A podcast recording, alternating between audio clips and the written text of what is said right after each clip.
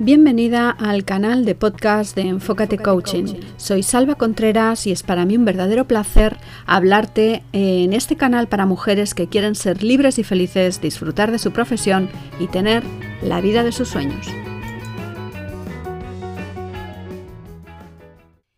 Hoy quiero hablarte de vocación, de vocación y de emprendimiento.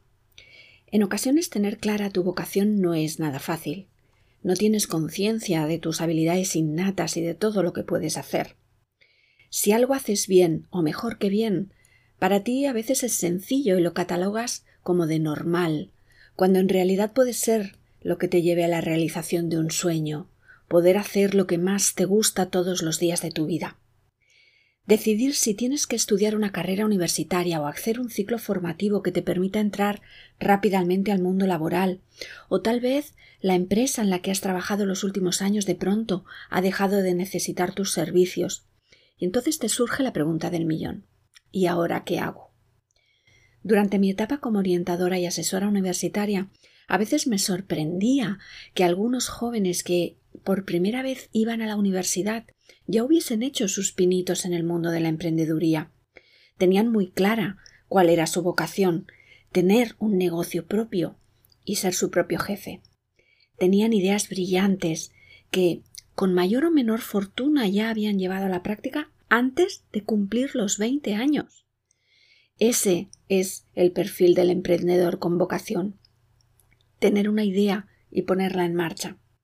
Puede salir bien, regular o maravillosamente bien. Ahí se ponen en práctica no solo tener un buen producto y unas adecuadas técnicas de marketing, sino también tus habilidades personales y una buena dosis de inteligencia emocional. Porque no basta con tener una idea y una estupenda estrategia comercial y de marketing, si no le sumamos unas buenas habilidades comunicativas y de gestión emocional. Emociones como la constancia, la proactividad, el optimismo, la extraversión, la paciencia y la autogestión, entre otras.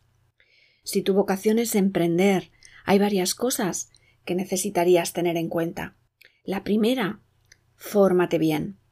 Tu idea puede ser brillante, pero si no tienes una buena formación sobre el negocio que quieres emprender y cómo llevarlo a cabo, tus posibilidades de éxito pueden verse disminuidas.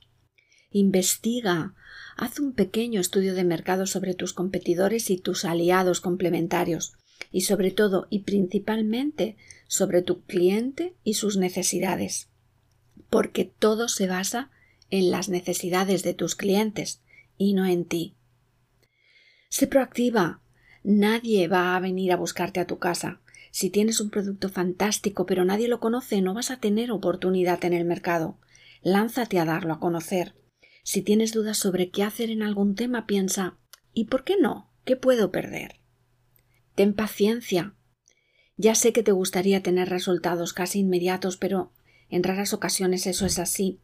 Hay que tener una gran dosis de paciencia y ser constante. Los resultados llegarán siempre a su debido tiempo.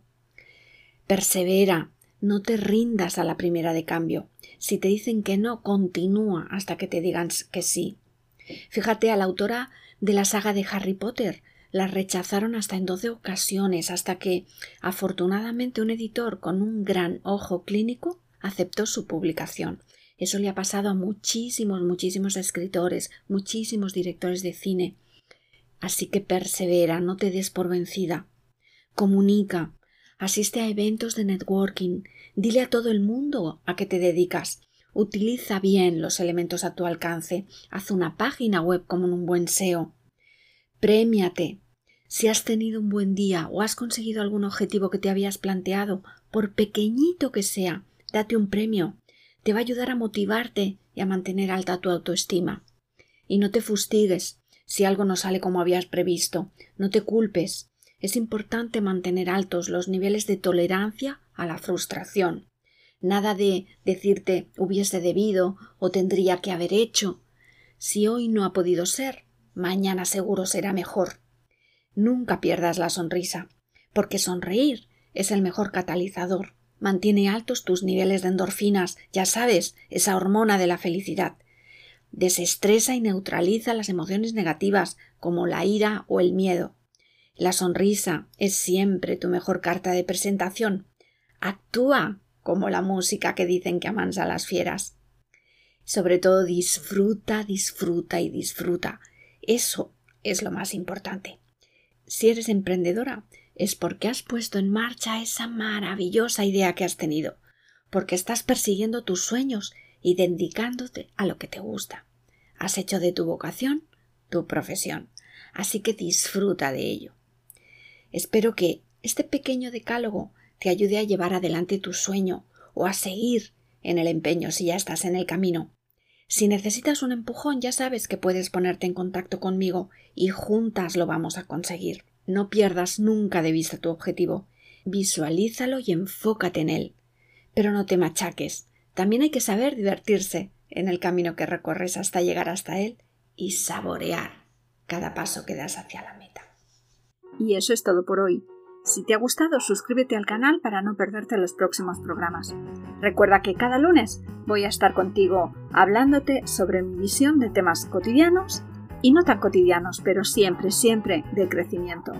Si quieres que hable de algún tema en concreto, pídemelo. Y ahora me despido de ti, no sin antes pedirte que seas feliz.